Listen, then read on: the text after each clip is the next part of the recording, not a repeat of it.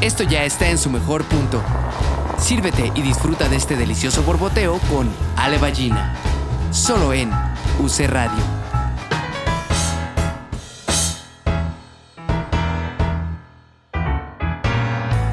Hola, ¿cómo están? Bienvenidos a nuestro episodio 21. Siempre digo que los, los invitados son muy especiales y, y, y que los, y los episodios sean especiales, pero este realmente sí es muy, muy, muy particular y muy especial, porque la persona que tenemos invitada hoy no solamente es una gran mujer, ya la vamos a ir conociendo, este, van, a, van a descubrir quién es y qué hace, pero además porque estamos festejando hoy, que estamos grabando el 10 de mayo, este episodio sale en mayo, y es porque es Beatriz Graf, que además de ser una gran mujer, que ahorita ella nos va a contar que es mi madre, la adoro con el corazón, ha sido una fiel seguidora de este podcast desde los primeros episodios y me da muchísima emoción tenerte aquí porque creo que nunca nos hemos sentado tú y yo a tomar un café así propiamente. Entonces, quiero darte la bienvenida a este a este lugar que es tuyo también. Gracias, hija mía. Gracias, Davo. Gracias a todo. Se siente rarísimo estar en, un cierto lugar donde no he estado. Pero está padre. Está padre. Vamos a ver cómo, cómo, nos va en este, en este café, porque mi madre y yo solemos chatear mucho, pero rara vez nos sentamos realmente a tomar un café.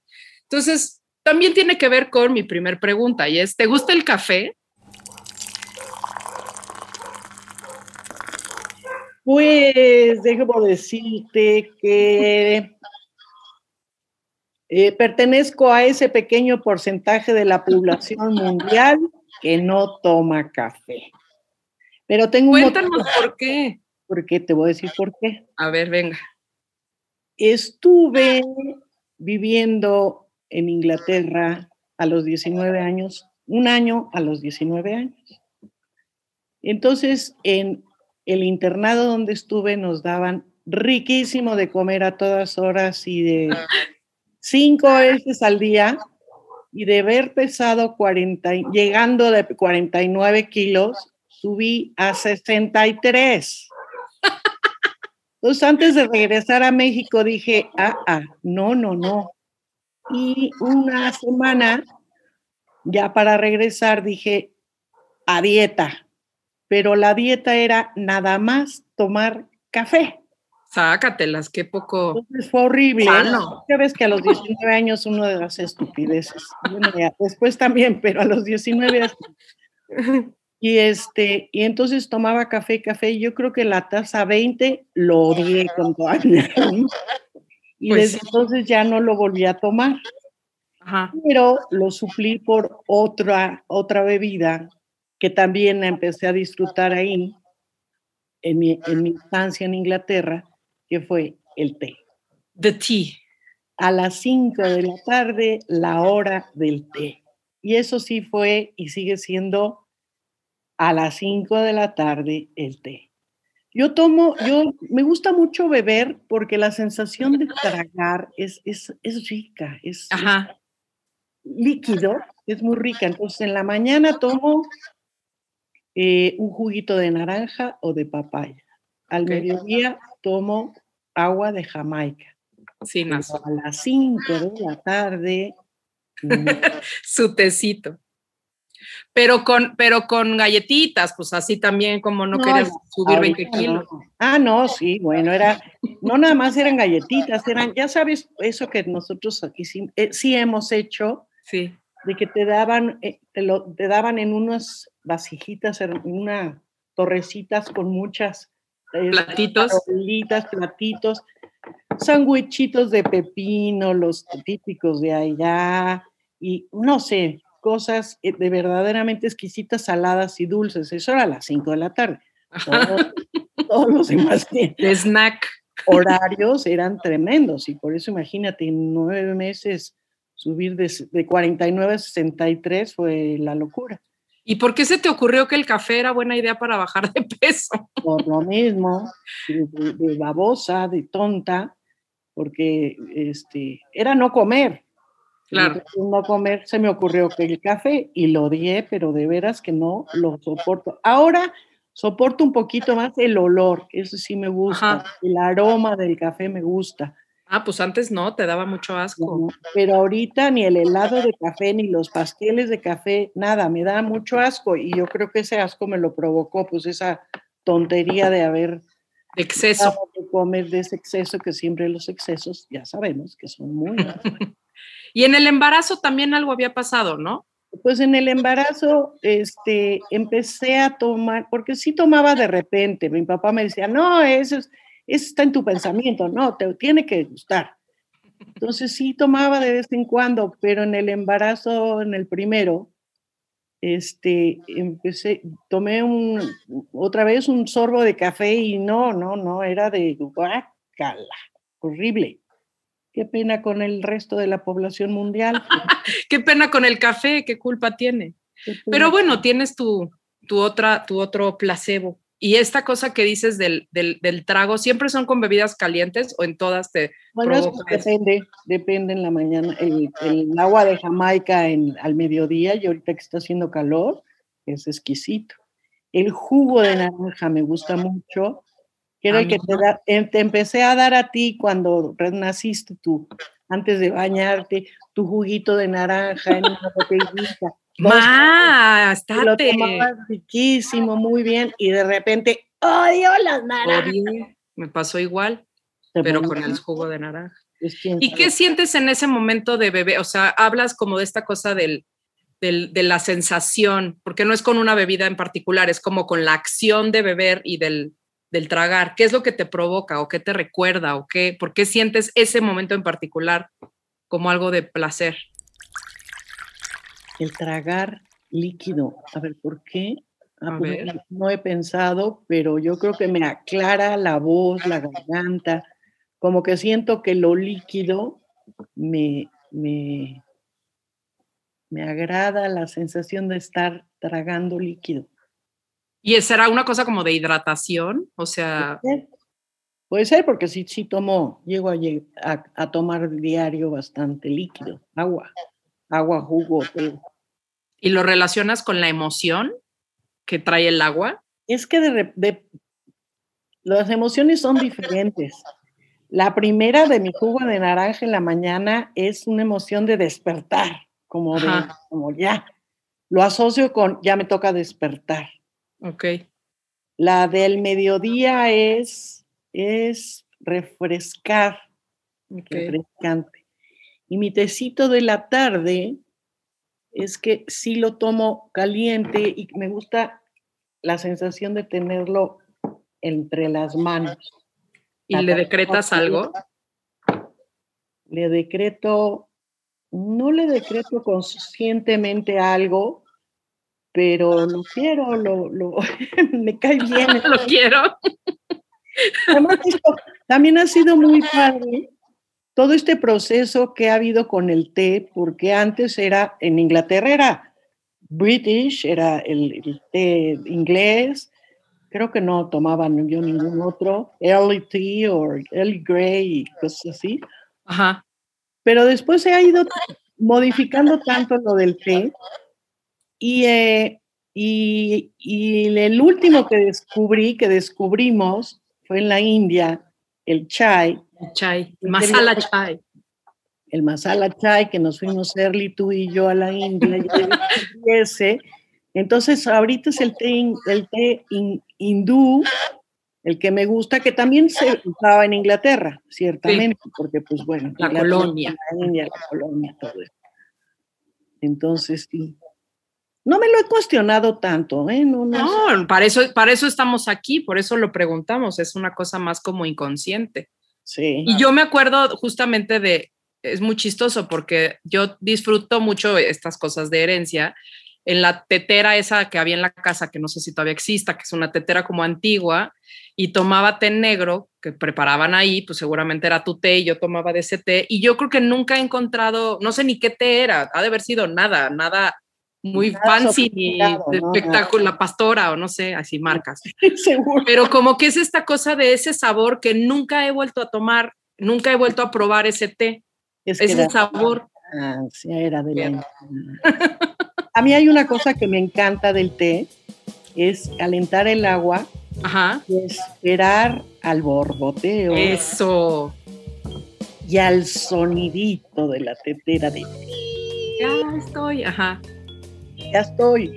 Entonces irme ya sea a, poner hierbitas de té o el o la, sobrecito. El, sobrecito. Y fíjate que lo que no me gusta, nunca me ha gustado y sigue sin gustarme, son todos estos tés que, se, que son de, de flores, quién sabe qué. Las infusiones, ¿no? que saben a, a mol gringo. Ajá. saben a mol gringo. Lo gringo y lo mol no me, no me encanta. Exacto. bueno, cuéntanos a qué te dedicas, además de ser mamá. y abuela de serle. Y abuela. Y a crear hacerle. Y a, y, esposa y todas esas cosas. Realmente, realmente, lo que más me gusta hacer de mi vida es leer y escribir. Es un oficio. Para mí lo considero como un oficio en el que, que es muy demandante para mí, es muy exigente conmigo, es mi oficio de leer y escribir, porque hay un requisito para eso que es estar en soledad. No puedo ni leer ni escribir si estoy con alguien o si estoy en, en otras actividades. Y, es, y no me sale. Entonces, gracias a eso también, que tampoco fue muy consciente, nada más me fui dando cuenta que necesitaba de, esta soledad para leer y para escribir. Y me agencié muy, este, muy afortunadamente de varios cuchitriles. Ajá. Así le decía a mi mamá, mi primer cuchitril, que ese era mi estudio, mi cuchitril. Entonces, he tenido la fortuna de tener unos cuchitriles hermosísimos que yo los fui haciendo, los fui adaptando y todo esto. Y ahí sí siento que es mi refugio, que es mi soledad, que estoy conmigo. Y pues bueno, maravilloso. Es un poco como esto que decías de, de tu tacita, ¿no? como tu espacio y darle tu amor a eso. Exacto, sí, mira, sí. así trabajo en mis, en mis, en mis estudios y en mis cuchitriles, así. Como concentrada en, y, este eso, ¿no? Como concentrada y, estando en el presente, a fin de cuentas. Así la hidratación. Además, la escritura conmigo es, es muy celosa. Porque yo estoy escribiendo, estoy haciendo la novela o el cuento que estoy haciendo en el momento, pero si llega algo a interrumpirme, a que ahora tengo que hacer esto, tengo que salir, o eso, regreso a la página y mangos, ya se me olvidó todo lo que estaba haciendo. Me cuesta trabajo volver a recuperar el hilo, volver a recuperar la palabra, el pensamiento de qué estaba haciendo y eso.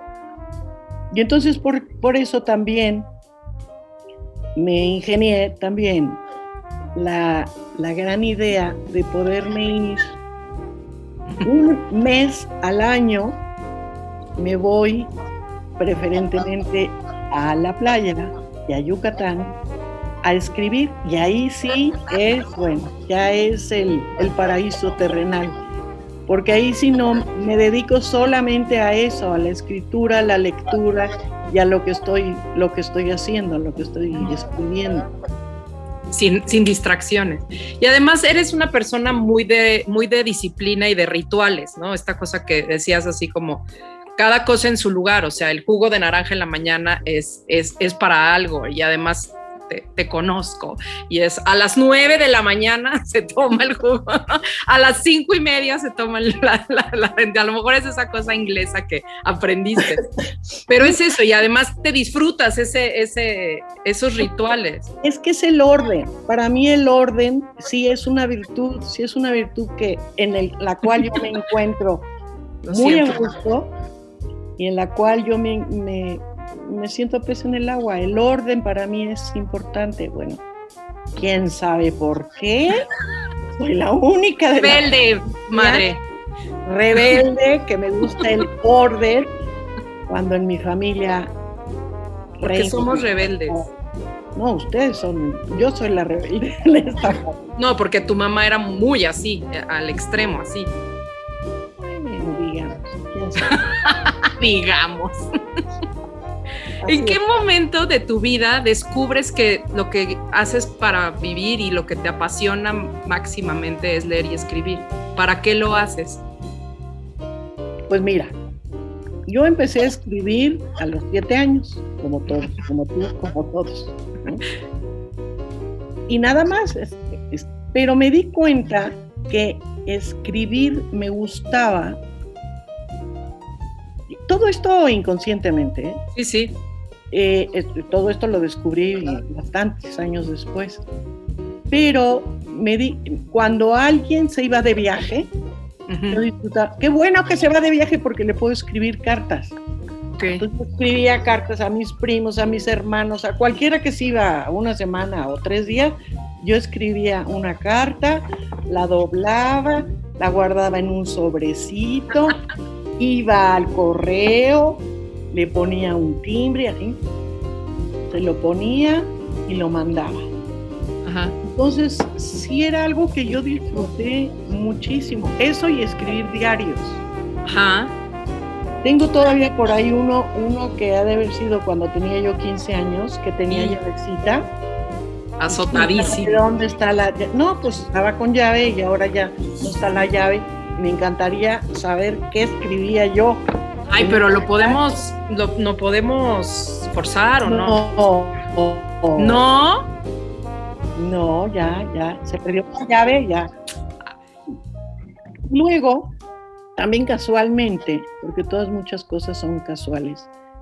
Yo estudié una carrera de la que todavía medio que me avergüenzo, que no sé cuál era.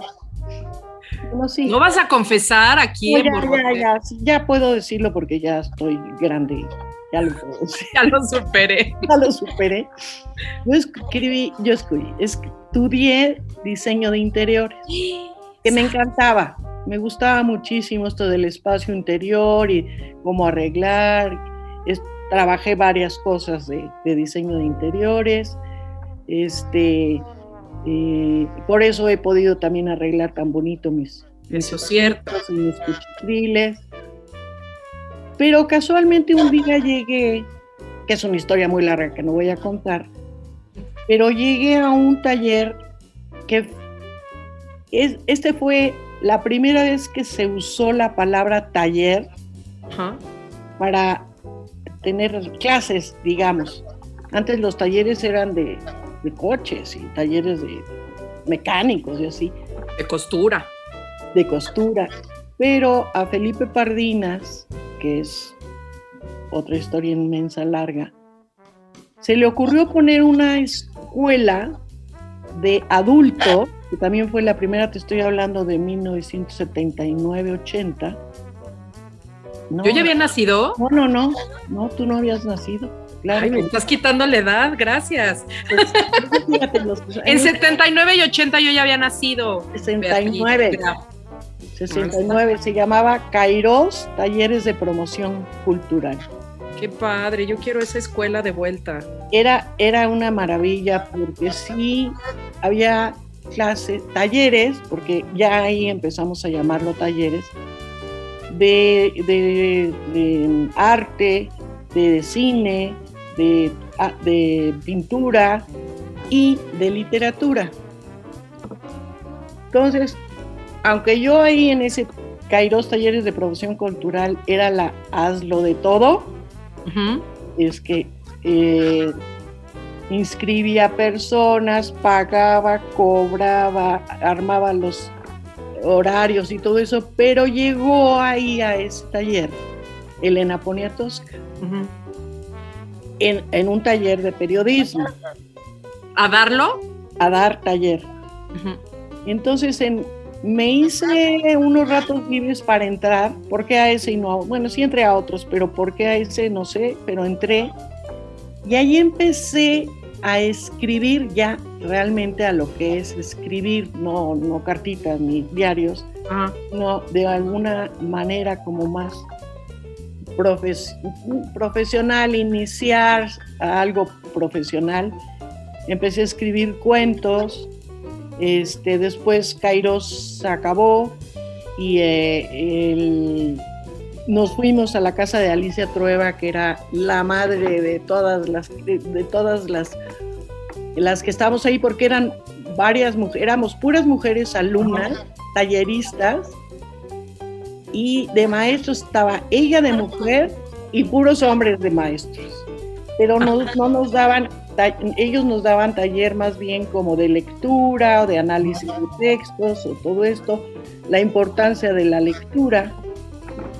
Y, y, ahí fue cuando entonces yo empecé realmente ya a escribir. Y escribí una crónica de un viaje que hicimos tu papá y yo a Europa. Te dejé de tres años. Este, pero bueno, nos fuimos de viaje y este y escribí una crónica de lo que habíamos hecho, de lo que habíamos visto, de cómo de lo que comíamos, vete a saber lo que era, pero yo la llevé al taller, Elena me felicitó mucho y Alicia Trueba me dijo, préstamelo. Y bueno, se lo di y ya. Entonces pasó el tiempo y un día estábamos cenando, antes de cenar, sonó el teléfono. Estoy hablando de los ochentas. Ahora sí ya. sonaba el teléfono de la casa. Sonaba el teléfono de la casa. Y contesté y oí una voz que decía, ah, bueno, esto es importante, me, me llamaba yo Beatriz Ballina. Entonces me dijo esta persona, está, ¿vive ahí la escritora Beatriz Ballina? Y yo dije, ¿quién es? No le reconozco la voz, pero todavía dije, sí, a sus órdenes. y entonces me dijo, soy fulano de tal, que no me acuerdo del nombre, qué pena. Ay, ma. Y eh, yo leo el periódico, ay, ¿cómo se llamaba? Este, El Nacional. Ajá y siempre leo los ganadores del concurso del periódico nacional los domingos y quiero felicitarla porque su texto ha sido ganador. Y dije, me acuerdo que hasta me empecé a quitar el suéter, dije, ¿qué texto? ¿De qué me está me estabas me estás vacilando? ¿Quién eres? Me dice, "No."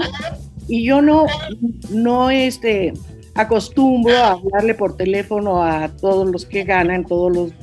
Pero este sí me gustó tanto que busqué su teléfono en Exacto, ¿cómo le hizo? No es como el telefónico y me habló. Tu Instagram no era tan así. Entonces dije, no lo podía, pues gracias, creo que lo único que le dije fue gracias mil veces, gracias, gracias, gracias. Y, al día siguiente, no cómo fue, eh, creo que ese mismo día salí de volada a comprar el periódico del Nacional para ver de qué se trataba y era mi famoso... Eh, la crónica. La crónica del, del teatro. ¿Quién era él? O sea, era un... Era un lector. normal, un público. Mi primer lector. Órale. Entonces sí, para, para mí fue como que dije, órale, sí puedo. Y sí, y te lo había inscrito, no lo habías inscrito tú. Yo no lo había inscrito, me lo había inscrito Alicia Trueba. Ajá. Y nada más y nada menos que me voy ganando el concurso de la semana.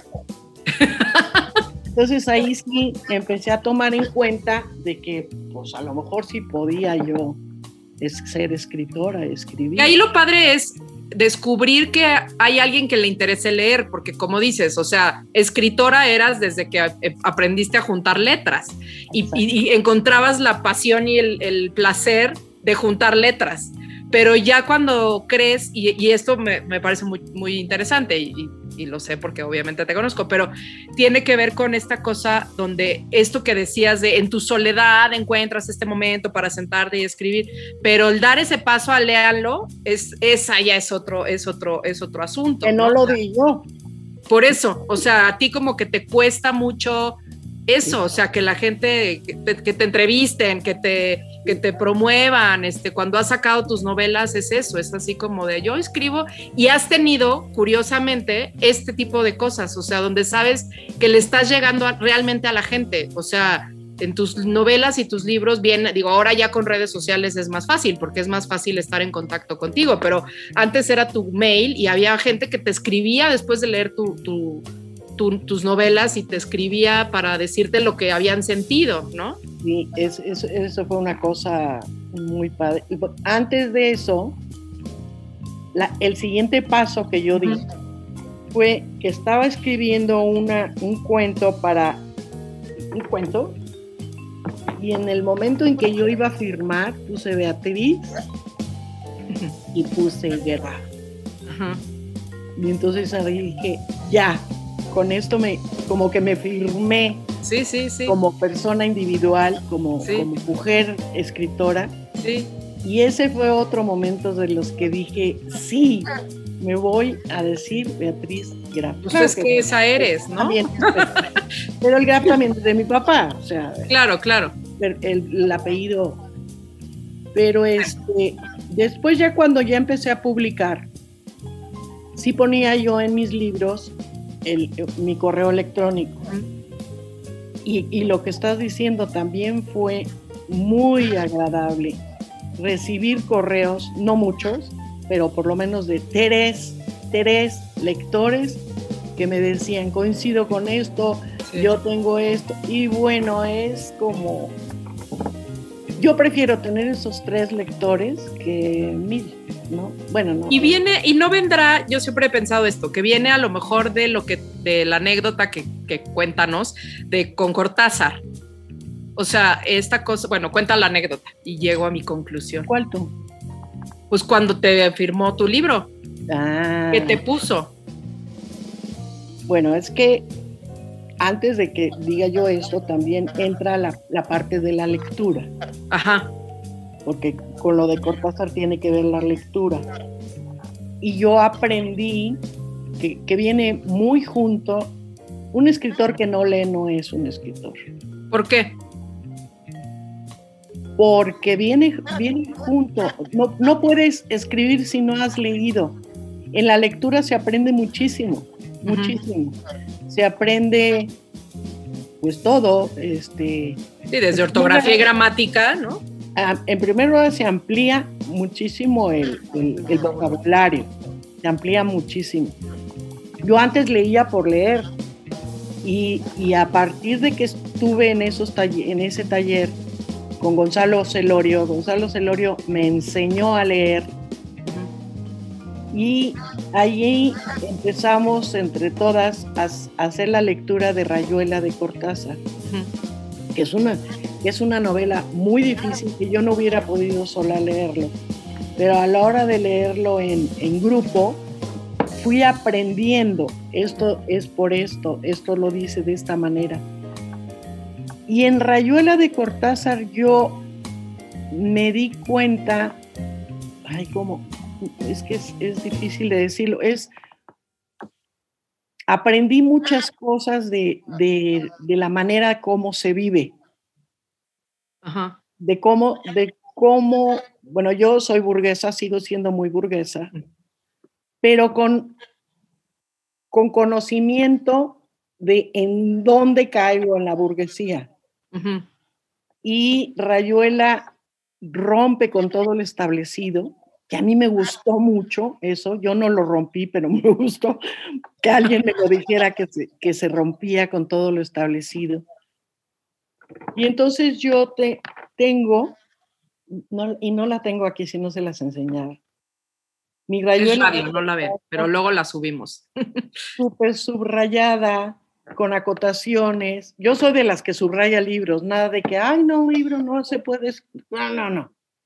Yo sí subrayo muchísimo todos los libros, le hago acotaciones, lo firmo, los cuestiono, platico con el libro, es mi cómplice, está conmigo y yo con el libro. Entonces, y yo empecé a adorar, empecé a amar a Cortázar, pero de una manera incondicional, todos sus cuentos, yo sentía que me los estaba escribiendo a mí. Los personajes, los, este, los cronopios. Yo, los, los cronopios, bueno, los cronopios decía, me lo, usted, me lo está diciendo a mí, yo soy así, yo quiero esto, ¿no? Entonces vino México y tuve la fortuna de, ahora sí, que meterme a todos lados donde él iba. Tengo por ahí ese, un, un texto sobre esa visita de Cortázar. y este, lo fui a ver a la, a la Universidad Nacional, este, y luego había una comida y me colé a la comida y este, es muy simpático ese texto. Entonces eh, dijeron que Cortázar va a firmar libros y a mí se me encogieron las vísceras y dije, odio ser fan, pero no soy fan, soy este, me considero... Los escribió a mí. otro tipo de, otro tipo de amor entonces me fui acercando, me fui acercando y preguntando, ¿qué le voy a decir? ¿Qué le voy a decir? ¿Qué voy a hacer? Y entonces llegué con él, no le pude decir absolutamente nada. Saqué mi rayuela de una sobre eh, de Manila que tenía yo, porque el, libro ya estaba todo. Y se lo di. Manoseado. Y se me quedó viendo con un asombro y con un cariño. No me dijo nada y nada más puso para Beatriz con la emoción de firmar un libro tan leído. Entonces sí, me, da, me da lo que me gusta, lo que me gusta realmente de los escritores de, de este acercamiento, porque él entendió lo que había sido para mí. ¿Para qué le decía yo algo y para qué me decía él algo? Fue un encuentro como muy personal y, este, y entonces eso me hizo a mí también ponerme en este lugar en donde no me gusta ser famosa, es, es que no me gusta lucir y salir en la foto y todo eso, no me gusta. Entonces por eso, bueno, no sé, pero pero así sigo. es que es eso, es la relación con, esto que dices ahorita de, relacionarte con el libro y de, de esto que dijiste, o sea, me lo escribe a mí es porque realmente te está hablando a ti, ¿no? Este, y es, el, es tu cómplice el libro, o sea, sí te relacionas justo como decías, en tu tecito, ¿no? O sea, lo agarras y lo haces tuyo.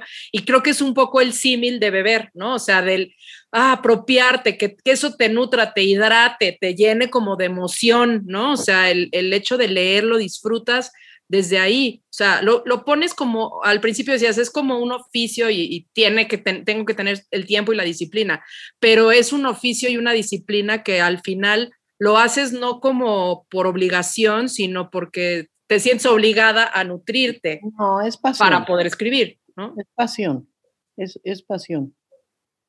También de, con respecto a, lo que yo escribo, eh, bueno, que, la palabra, para mí la, palabra es, es mi herramienta, entonces aprecio mucho la palabra, la respeto mucho y tengo que saber ¿qué palabra voy a usar para esto y esto?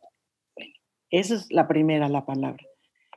Pero lo segundo que me emociona y que me apasiona y que quiero encontrar en mis, en mis libros, en lo que escribo, son los personajes. Este, me...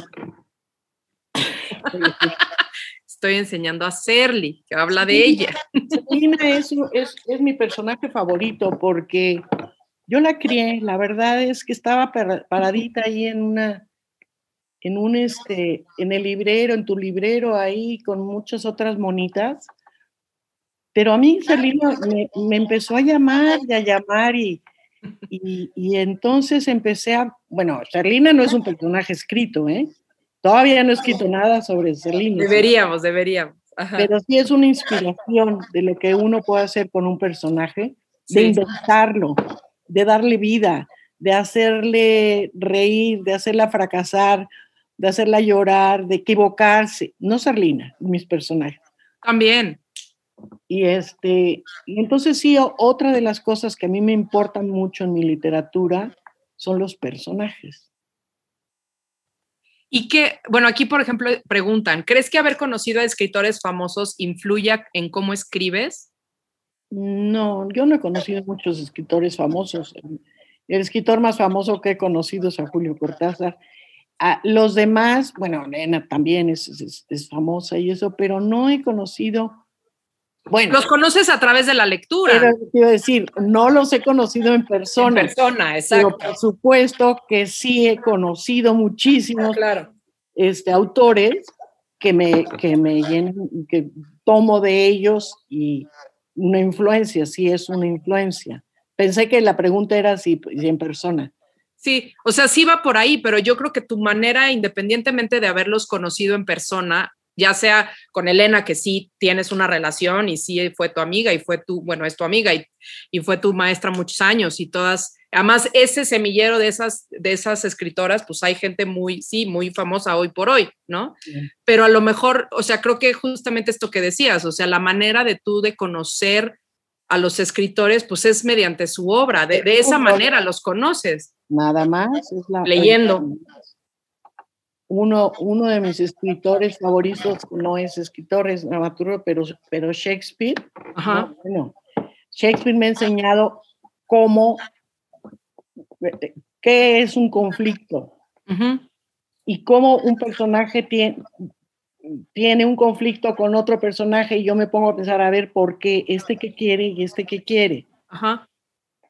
Es Shakespeare. Y luego, por ejemplo, de Virginia Woolf. Cuando yo leí La habitación propia, fue cuando yo tomé la decisión de personal de ir y alquilar una habitación propia. Claro. Porque sí Decorarla a tu gusto y darte ese espacio para escribir. Y además, bueno, tengo la fortuna de tener una familia que me dice, órale, sí, padre, padre. Vete a Mérida un mes, ándale. Sí, pues en ese sentido no tengo, tengo al contrario, tengo eh, mi familia, ustedes tres, cuatro con Serly, me apoyan muchísimo en todo eso. Entonces eso no es para mí absolutamente ningún problema, al contrario, me voy con mucha libertad. Me voy a, a Mérida este, una vez al, bueno, ya, ya desde este año no. no voy. No, el 20 me fui. Y me pues te tocó allá la pandemia, ¿cómo no? Me tuve que regresar, sí. Sí. Pero les digo que voy con mis dos mejores amigas. Soledad y libertad. Exacto. ¿Cómo creas un personaje? Eh, primero quiero, como que veo qué tema va a ser. Ajá. Em, y me voy con la experiencia y con otras lecturas y todo eso, voy formando a estos personajes con sus características, como que los voy formando. A ver, este tiene que, este debe ser así y así y así. Tengo una novela que son se llaman El espejo de otro, que son dos hermanos gemelos idénticos físicamente. Pero yo siempre dudaba mucho en esto de que los hermanos gemelos sienten al mismo tiempo, les gusta lo mismo. Dije, no puede ser. Deben de tener su individualidad. Sí. Y entonces escribí esta novela en la que los dos hermanos son exactos, idénticos, pero de maneras de ser totalmente diferentes. A tal grado de que esto sucede en la Revolución Mexicana. Y uno es maderista, uno es este, porfirista y el otro revolucionario. Entonces yo tengo que fijarme qué, qué significa que uno sea de esta manera y el otro de esta manera, aunque sean exactamente iguales. y ser coherente con su pensamiento, con su hacer, con lo que van a pensar y a sentir, y en contradicción con el, con el otro, que es el opuesto. Que ahí a lo mejor justo esos, o sea, en esos personajes son tan diferentes por a buscar como su individualidad, ¿no? Por eso son opuestos. Claro y también incluso en cómo hablan, o sea, también las maneras de, narrarlo, porque además justo te importa mucho la palabra, te importa mucho cómo está escrito y entonces le das hasta un narrador diferente o un punto de vista diferente al, cómo hablan los personajes. Ese, esta manera de hablar de los personajes, yo me metí en un problemón tremendo en la última novela que escribí, que se llama Lenguas de Arena, que sucede en Yucatán y en la Ciudad de México entonces, otra vez, lugares totalmente diferentes, Sí. eh, costumbres diferentes. Bueno, porque los personajes principales son un chico y una chica, un hombre y una mujer. Uno que vive en la Ciudad de México y ella vive en Yucatán. Y este, y pues sus vidas son totalmente, porque viven, ella vive en Yucatán con los pescadores, y Sí. gusta así como lo... Y él, su papá trabaja con Miguel Alemán, entonces, pues bueno, le gusta todo lo que, eh, todo lo que había en esa época. Y fue muy bonito encontrar personajes. Hay un personaje en esa novela que es la, a las, a las abuelas en, en- en Yucatán se les llama las chichi. Entonces es la chichi Eneida que, que protege un poco a Mercedes, que la- Mercedes es la, es la Es la protagonista. la protagonista. Y encontrar el, habla de la chichi Eneida fue Sí. una maravilla, un gozo enorme, porque claro, estaba yo viviendo en Yucatán, iba yo y los oía, los escuchaba, qué pensaban, cómo pensaban y por qué pensaban eso Claro. las costumbres, las maneras de ser, todo, y este, fue muy lindo, muy delicioso. Pero ahí me metí en un problema porque cada capítulo lo relata una perso- un personaje diferente. Ujú. Entonces tuve que encontrar las voces de cada personaje, no nada más las voces, Sí. sino que fueran coherentes en sus desventuras, en sus estupideces, en Sí, sus sí. amores, en todo, ¿no? Entonces, esa novela me costó creo que tres o cuatro años hacerla, porque también me meto, que me encanta, me gusta mucho hacer novelas históricas, Sí. la de la de la Revolución Mexicana y luego esta en la época de Miguel Alemán, que fue eh, muy básico, bueno, importante para la historia de México. Y este, y entonces me meto a investigar y es- la historia también es otra de mis pasiones, me gusta muchísimo. Entonces me meto a investigar y tengo altera de libros para, para ver qué saco de ahí y esto. Y ahorita, casualmente, estoy escribiendo una nueva novela.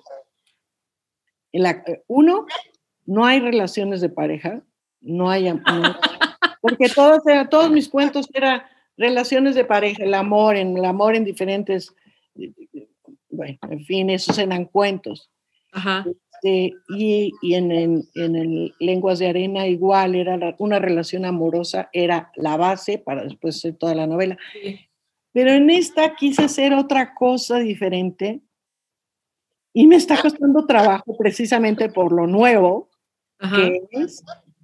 Y, y este, bueno, no quiero adelantar mucho ni ni nada, nada más es lo, lo problemático que lo estoy teniendo, que yo misma lo estoy viendo, pero lo quiero hacer, es que va a ser una novela dentro de una novela. Ok. La protagonista de esta nueva novela es una escritora que escribe una novela. Ajá. Entonces es la vida de esta escritora que, que tiene, bueno, tiene sus problemas y tiene sus cosas y todo, que se escuda En sus personajes. en sus personajes porque Ok. ella no puede sacar Ajá. sus miedos, sus venganzas, sus todo. Sí. Sí. Y entonces, eh, entonces estoy en un lío tremendo. Tú sientes que eres Apasionada. Sí, sí, me, me encanta.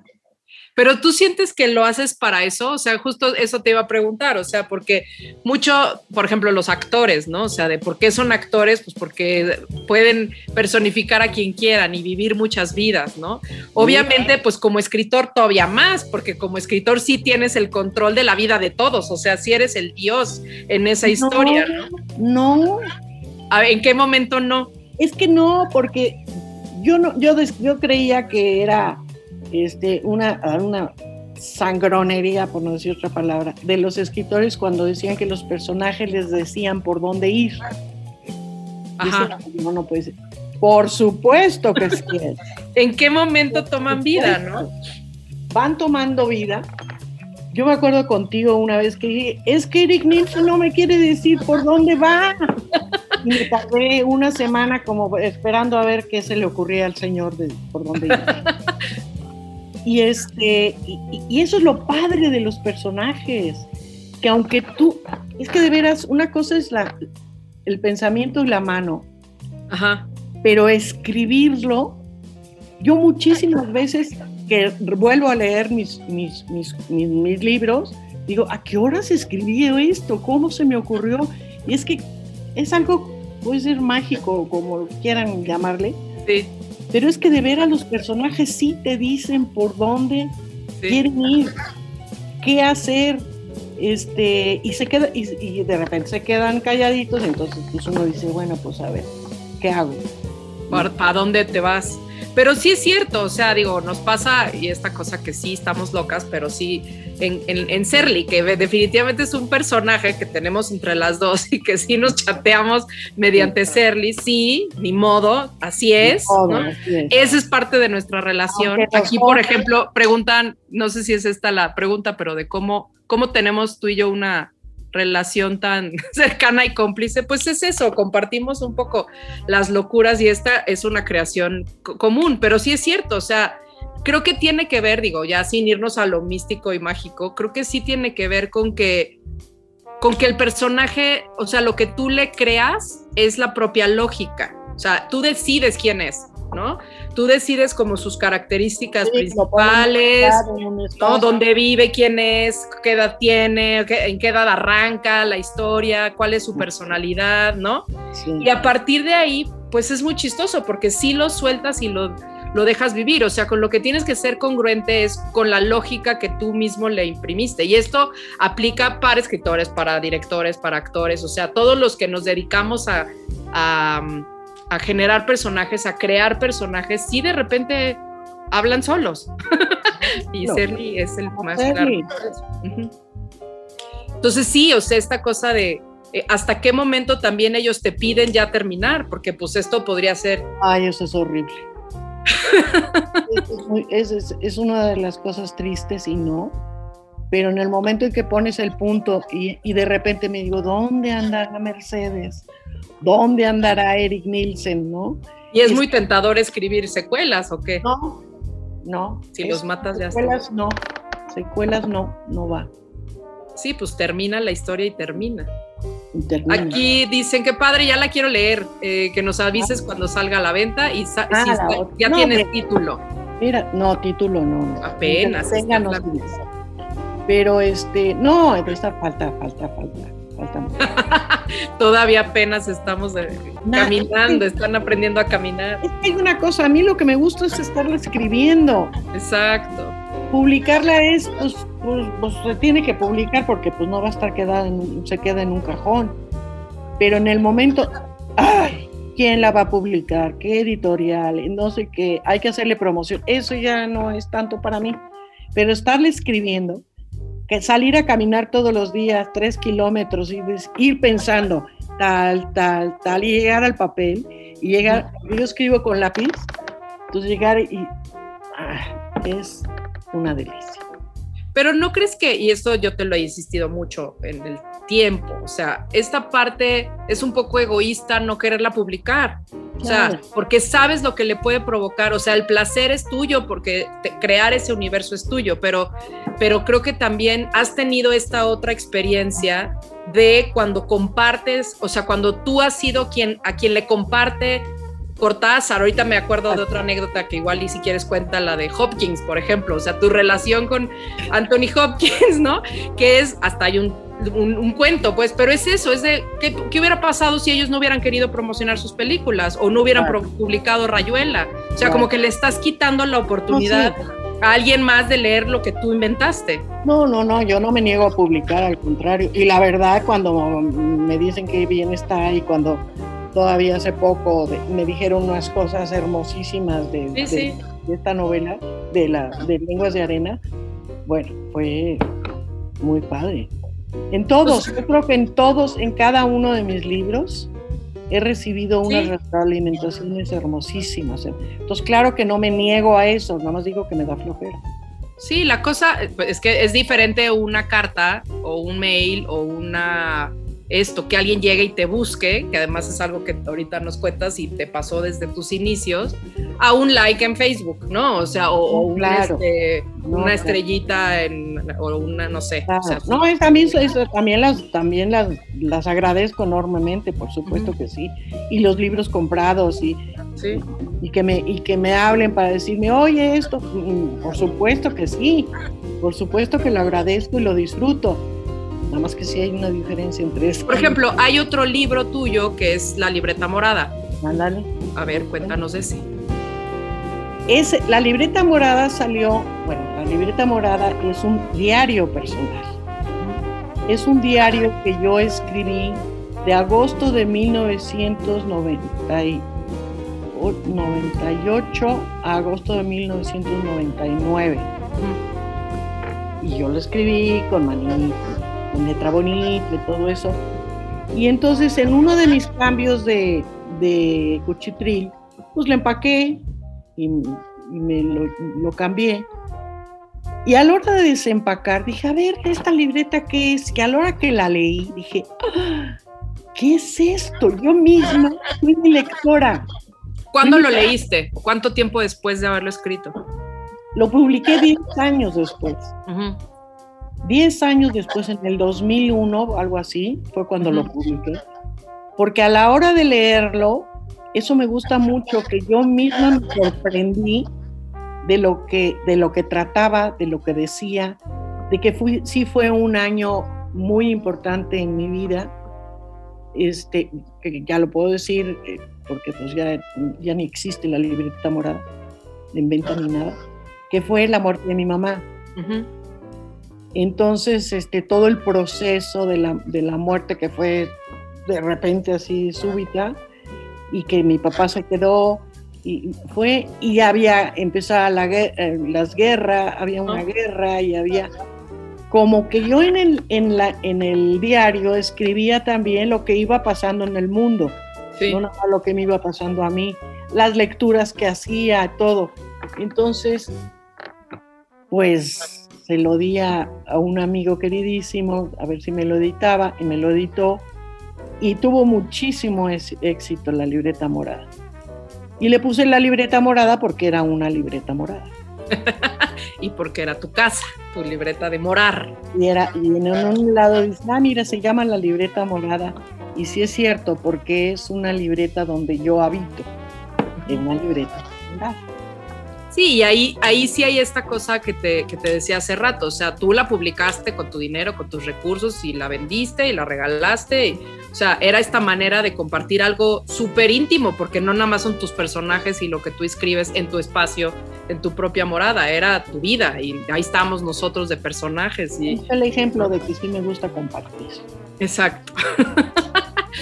Cuéntanos la historia justamente de, Anthony Hopkins. Pero ya se acabó el tiempo. No importa, me está diciendo mi productor que nos podemos ir. Bueno, pues yo tengo de repente me enamoro de... De, la gente. no, no, no, de la gente no. de los hombres talentosos. De personas. De personajes. De personas.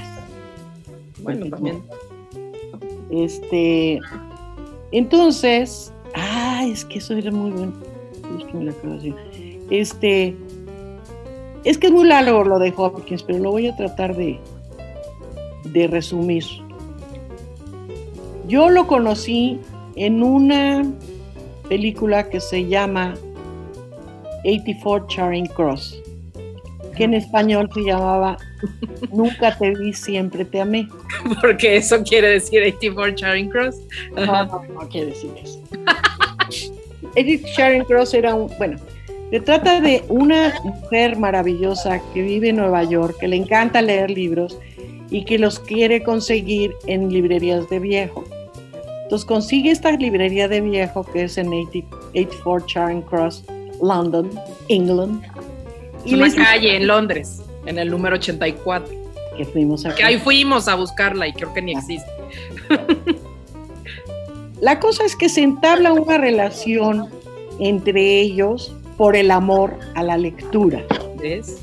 Todo tiene que ver. Se, entabla de una manera muy hermosa, porque él le consigue libros, primero él no le escribe, bueno, total. Ahí yo dije, este señor me encanta como actor. Y lo empecé a seguir cada, cada, entonces no era inglés, bueno, era galés, no era gringo como ahora. Y lo empecé a seguir en todas sus películas y todas me gustaban y, lo más sorprendente era que era el personaje, no era, no era el señor Anthony Hopkins, sino que sí era el personaje el que estaba actuando, el que estaba, estaba viviendo lo que estaba viviendo. Y bueno, leí, vi muchísimas películas de él y tuve la fortuna de que una vez vino a México para... Todavía no, todavía no ganaba el Oscar ni había hecho no, de los Inocentes. es importante decirlo. No, vino a hacer la película horrible del Sonro, pero yo supe que venía y dio la casualidad que alguien conocido mío estaba este, ahí en el set. No, fue antes fue otra cosa, ma. antes fue lo de la develación. ¿De la qué? La develación. Ay, no, pero esa, bueno. Ay, esa cómo no. Fue a una develación. antes del silencio de los inocentes vino a México y ahí lo conociste. No, sí, pero ya fue hasta antes de, antes, después de Charing Cross. Ajá supe que venía a México a una develación y entonces pues, pues lo fui a ver. Porque fan. Le escribí una cartita a mano diciéndole, pues, oh, cositas, ¿no? Entonces, él iba delante de mí, yo iba detrás de él, ya al salir, y entonces le toqué del hombro y le di la carta. Y entonces volteó, recibió la carta, la empezó a leer y volteaba y me decía, gracias, gracias, gracias. Y ya. Entonces viene lo de vuelve a venir a México. Ahora sí al En uno de mis libros, que, uno de mis libros de cuentos que se llama Contra nadie en la batalla, escribí un cuento de una niñita que es muda, aparentemente, que ve todas las películas de Anthony Hopkins. Entonces, este, cuando supe que venía a México, le pedí a alguien que me tradujera el cuento al inglés. Y a esta persona que estaba en el set de la película, le dije, por favor, dale esto a Anthony Hopkins, sin carta ni nada, nada más el puritito cuento. Y este, en el cuento, es que es muy largo, pero bueno, eh, Luego me habló esta, esta conocida y me dijo, se lo di y el chofer de él me comentó que leyó el cuento y que se lo, se lo estaba muy emocionado y este y le dijo que que, pues, que le había gustado mucho y que estaba sorprendido que hubieran hecho un cuento con todas sus películas. Y ya. Dije pues qué bueno y un día estaba en mi cuchitril de la calle de Tabasco. Y, ah, porque él también eh, eh, es pianista eh, y compone. Y yo le de, en el cuento decía que cómo me gustaría, la, la, la personaje dice que cómo le gustaría este, tener en un disco el, el, la música de él. ¿Eso lo dice el personaje, la niña? Creo que sí. Pero Oye, estás inventando otro cuento. no, da igual. Hay que decir que sí. Ajá. me, da ansia el, horario. Ah, ya. Entonces, el, horario, el, orden, ¿ves? Entonces estaba yo como en mi, en mi cuchitrilito y me llega una, un sobre, una carta. ¿Cómo supo tu directo? Bueno. yo creo que se la pidió a esta, esta amiga. Entonces y con un timbre de, fíjate, con timbre y todo de la, la reina Isabel. que amamos. lo, abro, lo abro y era el disco de la música de él tocada con una, una tarjeta que decía my, regrets, Ah. Y ya y ya, ¿ves? Qué bonito. Son personajes, son encuentros humanos. yo creo que sí hay que, hay que acercarse a, este tipo de, de, famosos, ¿no? No, no sé. Sí, pero ahí yo creo que lo de menos es, es o sea, está ya divertido porque es Anthony Hopkins, pero si fuera cualquier otra persona, creo que tiene que ver con el encuentro entre personas, o sea, entre personajes. Otra vez lo que dices, las relaciones entre los personajes, ¿no? Este, me acuerdo justo que hace un par de años eh, tú y yo entramos a un taller de dramaturgia de Jiménez Calante y justamente ahorita que decías esto, o sea, tu gran maestro de conflicto es Shakespeare, porque el, si hay, o sea, el conflicto donde realmente se escribe y se vive es en el drama, ¿no? Cuéntanos un poquitín acerca de esa diferencia de lenguajes. ¿O qué te pasó aquí en la hora de, de no escribir drama? No pude con el taller de dramaturgia. No pude. ¿Por qué? Porque eh, yo escribía platicaba lo que iba pasando. Y Jimena fue muy padre porque me dijo es que en la, en la literatura se cuentan historias y en la, en la dramaturgia se, se cuentan personajes. Y sin embargo yo no pude escribir un personaje. Y ahorita la novela que estoy escribiendo es de los personajes que no pude hacer en teatro. Ok. Porque es otra manera de escribir muy diferente a cómo se... Yo tengo ahí una cosa con el teatro que pude haber sido actriz, porque mis tres veces que he sido actriz, que he representado, que he estado, me fue de maravilla, fue muy bien. Y me dio miedo entrarle al teatro, me dio miedo ser actriz. ¿Por qué? Pues, posiblemente por esto de la fama y porque no me gusta. Es diferente, o sea, la manera, porque, porque te gusta contar personas, porque te gusta construir personajes, por eso pudiste haber sido muy buena actriz, pero también la aproximación es diferente, o sea, no es lo mismo de en tu espacio sola, en tu computadora y ahí léalo quien pueda y quien quiera comprar el libro, a ponerte sobre un escenario y que la que esté contando la historia seas tú con todo tu ser, ¿no? Las tres veces lo hice muy bien, las tres veces que, que actué, lo hice muy bien y con público uno de ellos era Octavio Paz, entonces así era público que, bueno, pero este, no me atreví. Sí. No me atreví. Yo ya, y ya me di cuenta que lo mío es la literatura, lo mío es la narrativa. Y yo creo que por eso fue, porque también, bueno, obviamente también la literatura y justo lo que nos cuentas ahorita, o sea, a ti te gusta, te gusta crear personajes, ya lo que pasa entre ellos es circunstancial a lo que ellos son, que a fin de cuentas así se escribe la dramaturgia. La diferencia es que en el drama todo es la acción, no tanto la descripción y lo rico de las palabras que, que describen todo. O sea, esa tarea es del equipo creativo y del director y del escenógrafo y del o sea, limitarte a una acotación. Yo me acuerdo que tus escenas tenían unas acotaciones redactadas divino, pero pues eso no le sirve a nadie, nadie se va a enterar, ¿no? Sí. No, pues ya lo mío es la literatura, ahí está, la narrativa y ya y como eres muy ordenada, ya sientes que ya se nos acabó el tiempo y pues sí, ya se nos acabó el tiempo, pero pues gracias por estar aquí, Ma. Qué bonito, idea de la Vamos a tomar cafés más seguido. Vamos. y bueno, teniendo, teniendo, teniendo un público aquí que, que nos está este, escuchando, es, es raro, pero es rico. Gracias, gracias por estar aquí, gracias a a la UC Radio por esta, por esta programación, por esta producción.